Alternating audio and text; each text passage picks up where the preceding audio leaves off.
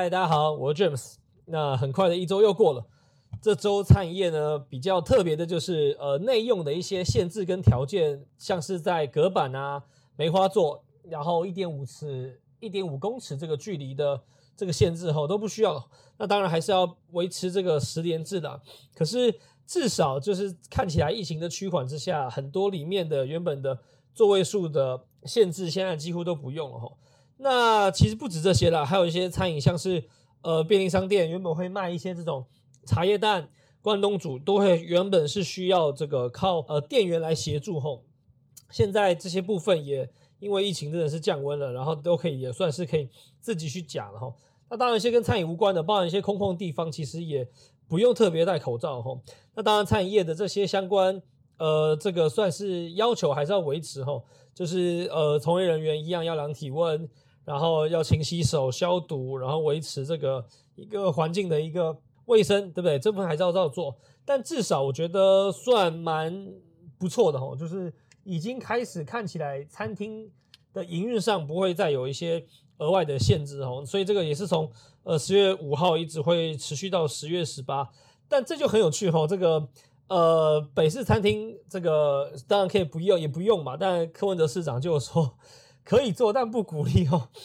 他蛮蛮妙，他还是觉得这个东西是能够去帮助来算是疫情之上，在里面一些多少可以来降低这个所谓的飞沫嘛。因为疫情其实目前看来是飞沫是最大的一个原因。但是这些事情其实也蛮有趣的，就是隔板网络上新的一票大就有个议题在这种社群里面在说到说，就是目前疫情期间呢，大家在看这个最假掰的防疫政策是什么，在 PTT。那里面居然最后大家 讨论最多的其实是隔板哈，那第二是十连制，因为很多人觉得十连制意义不大，然后隔板感觉很奇妙哈，包含像很多的要求逻辑前后不太对哦。之前像是中秋节，就是室外不能烤肉，可是你密闭的里面可以烤肉，然后反家不能一起烤肉，但是你可以一起吃饭哦。那当然这件事情也回到很多人来说，同桌隔隔板是最蠢哈，这个我们不探讨，但是就是一些网络上的。的讨论，我们来研究看看啊。其实我觉得同桌隔隔板这件事情的帮助到底大不大？我自己也觉得帮助可能不太大。的原因是，你既然同桌了，那当然应该是认识嘛。那除非真的这个这个家里面大家真的非常严谨哈，包含自己同桌或位置真的隔很远哦。但当然也是因为这样，所以导致其实这段期间很多疫情的呃感染，大多是家人为。为主吼，因为就是你不会去避讳，然后那不幸的有一个呃家庭的呃某一个成员感染之后，他很容易就传染给其他的可能小朋友啊、爸妈这样等等。可是同桌，因为你隔隔板，其实回去又不会隔吼，就是 大多数是这样了，所以这隔板其实没什么鸟用。那那隔壁桌的隔板，其实我觉得意义还是有了，就是你至少飞沫这件事情的传递，我记得有些研究就是它因为当很轻的一些像是。这种飞沫这种水分子吧，它可能会在这环境中间就传递很远。可是大多数的嘴巴喷出来的东西，可隔板可以挡掉非常非常多的一个比例吼。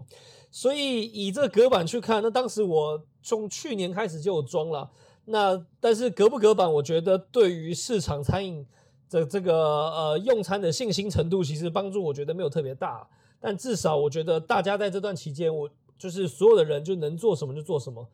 能多留点资讯，就像第二名觉得没用的十连制也是一样。真的，万一有什么发生了一些意外状况，那还是能够在这里面，然后尽可能捞到名单，然后来协助防疫，我觉得还是蛮有帮助的。所以至少看起来，在内容用餐部分已经算是到下一个阶段了，当然还维持这个二级了。可是我觉得是蛮好的吼。那慢慢现在开始就回升。回升的呢，当然下一题就回到了这个五倍券嘛，对，五倍券又来发送吼，去年是发送 三倍券，然后不管是几倍券啊，我想目标目的都是希望能够让这个振兴经济嘛，让原本没有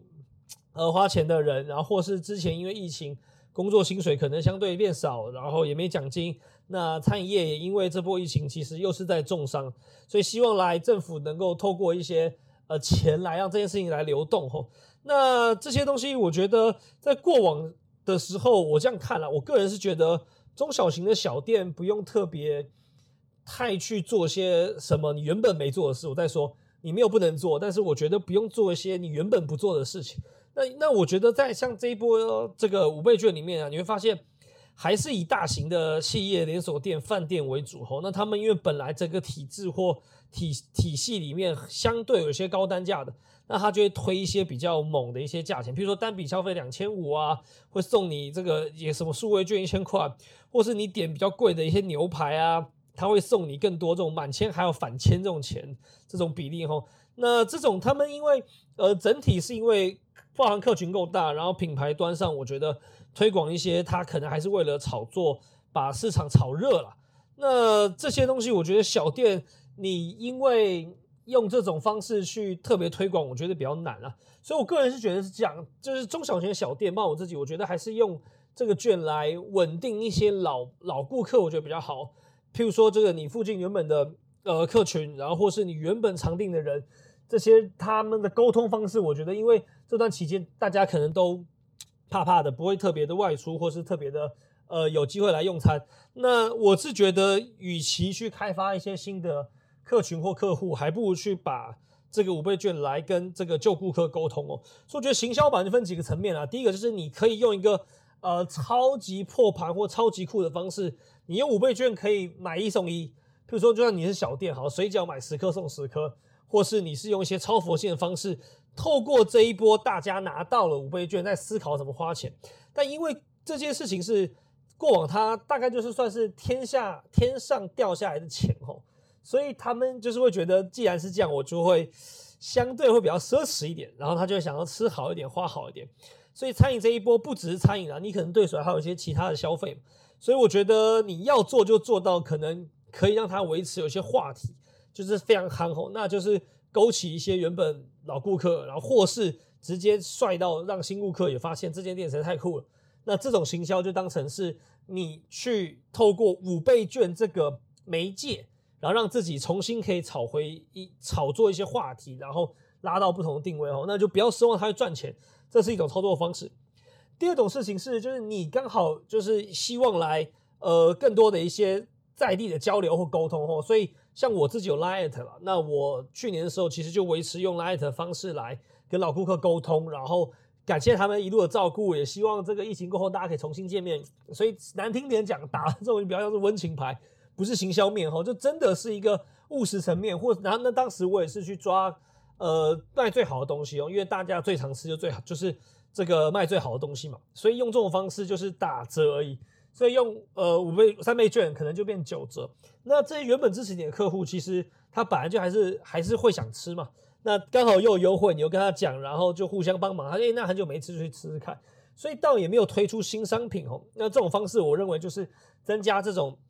嗯，连结度哈，就是让顾客关系的这个维持，透过这个疫情那，透过三五倍券的时候，让疫情这段期间大家彼此很没交流，然后你可以在这个时间点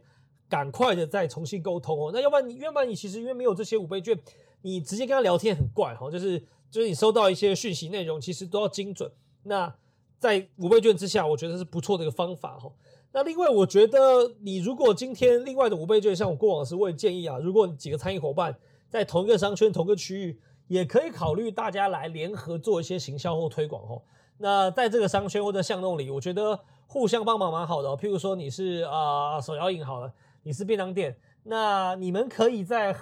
如果如果愿意做后，大家一起印一些。这种贴纸或纸张吼，透过譬如说你今天买便当，然后他就发一张贴纸，这贴纸跑去饮料店的时候，你就可以打九折哈。或是你有买饮料的人怎么样互推哈？我觉得熟识的店家透过五倍券也可以做一些联合跟联名啦，让这个算是商圈端的一个力量。那这一部分也是我觉得回到上班族或者是住宅，就是上班族多的或纯住宅多的这种商圈型的店家蛮适合的。那如果你是还是观光地方或是逛街的那种闹区。这种行销可能就有点辛苦，因为你还是要再去做更多的曝光吼，所以我个人是建议啦，就是你可以想想看你这个五倍券的一个使用方式。那我自己如果去看了，就我自己可能也会